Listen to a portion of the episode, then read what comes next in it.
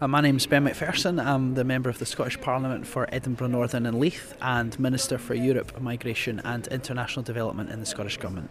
Excellent. So we're here at the SNP conference in Aberdeen. You just took part in a panel discussion uh, with the 3 Million, which is uh, an association defending the rights of EU citizens uh, in the UK. Um, obviously, a lot of EU nationals um, feel quite worried about what is going to happen potentially in just over a couple of weeks. Uh, they don't really know what their future rights are going to be. Where can they find uh, reliable information? Uh, about the EU settlement scheme, for example, or, or what would happen if they wanted to travel to the rest of the EU, for example?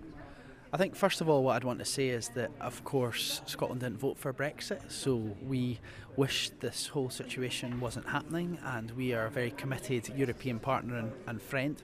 What's more, everyone who comes to Scotland from elsewhere in the EU, because of course we're, we're part of the EU still, uh, makes a huge contribution to Scotland, not just to our economy, not just to our public service provision, uh, and, and a net contribution to, to, to both of them, but also to the wider enrichment of who we are in Scotland. We have an open, outward looking, diverse sense of national identity and are very proud of, of the fact that we have people in Scotland from all over Europe, and, and, and that makes our society better and stronger, and, and we feel very positive about that. So, first of all, I'd encourage people to come because you'll be very welcome in Scotland and you will. Uh, feel that sense of internationalism and that, that sense of being part of a European country and, and, and, and that will that will never change we in Scotland have been doing what we can to try to emphasise that welcoming message, to emphasise that support for people from elsewhere in the EU and Scotland.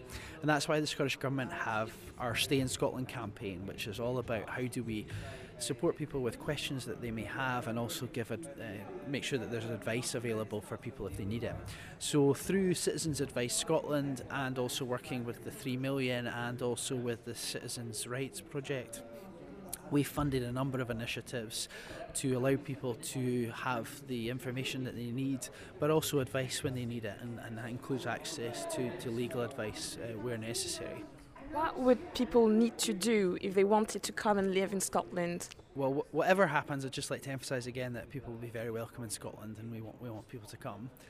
Uh, the the the logistics of it depend on the, the nature of whether there's a deal or not. So, uh, if there's no deal, then people who uh, are coming uh, will have until December 2020 if they want to live and, and work here.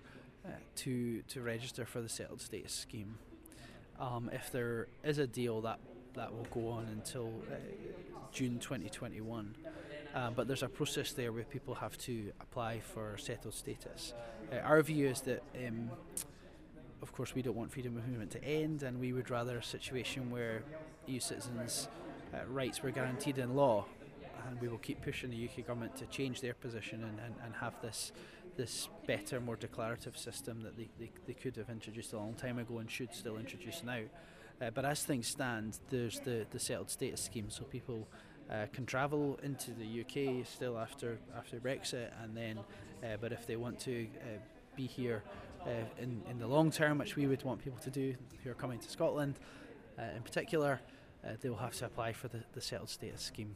Uh, that's the UK government's position. Uh, as much as we disagree with it in principle, that is the reality of, of the situation. And finally, obviously, because we're at the SNP conference, independence, there could be a vote next year, and that could be a great moment to remind EU citizens living here in Scotland that they can register to vote from so elections. I'm guessing, as in 2014, EU citizens would be um, authorized to vote in another independence referendum. What, irrespective of their beliefs, concerning independence. What would you tell an EU citizen? Because this is, this is something I heard time and time again in 2014. What would you tell an EU citizen who says, well, it's probably not my place to take part in a vote here? This is a decision for the Scottish people, and I'm a foreigner, so I can't really take part in this decision making process. Just as in 2014, our intention would be that citizens from elsewhere in the EU would be able to vote in an independence referendum for Scotland. And the reason that we wanted that to happen in 2014 and we'd want it to happen in another independence referendum is our view very strongly is that if you're in Scotland, you're part of Scotland. You're Scottish and you're as Scottish as you want to be. And that's the beautiful nature of the inclusive modern Scottish identity that we have here, something that we always need to continue to strengthen but can also be proud of where it is uh, right now. And I would say to every EU citizen uh, who's living in Scotland, you are part of Scotland, you contribute hugely to Scotland. Scotland deeply values the difference that you make, the fact that you make a net economic contribution, the fact that you help provide our public services to the highest standards, to the fact that you enrich our communities and our collective culture. EU citizens are part of Scotland, and we want EU citizens to have just as much of a say in and stake in where Scotland is going and Scotland becoming an independent country, a country that looks outward, a country that is an equal member state of the European Union, and a country that continues to encourage people who want to be here to come here and uh, make Scotland and be part of what we're doing together.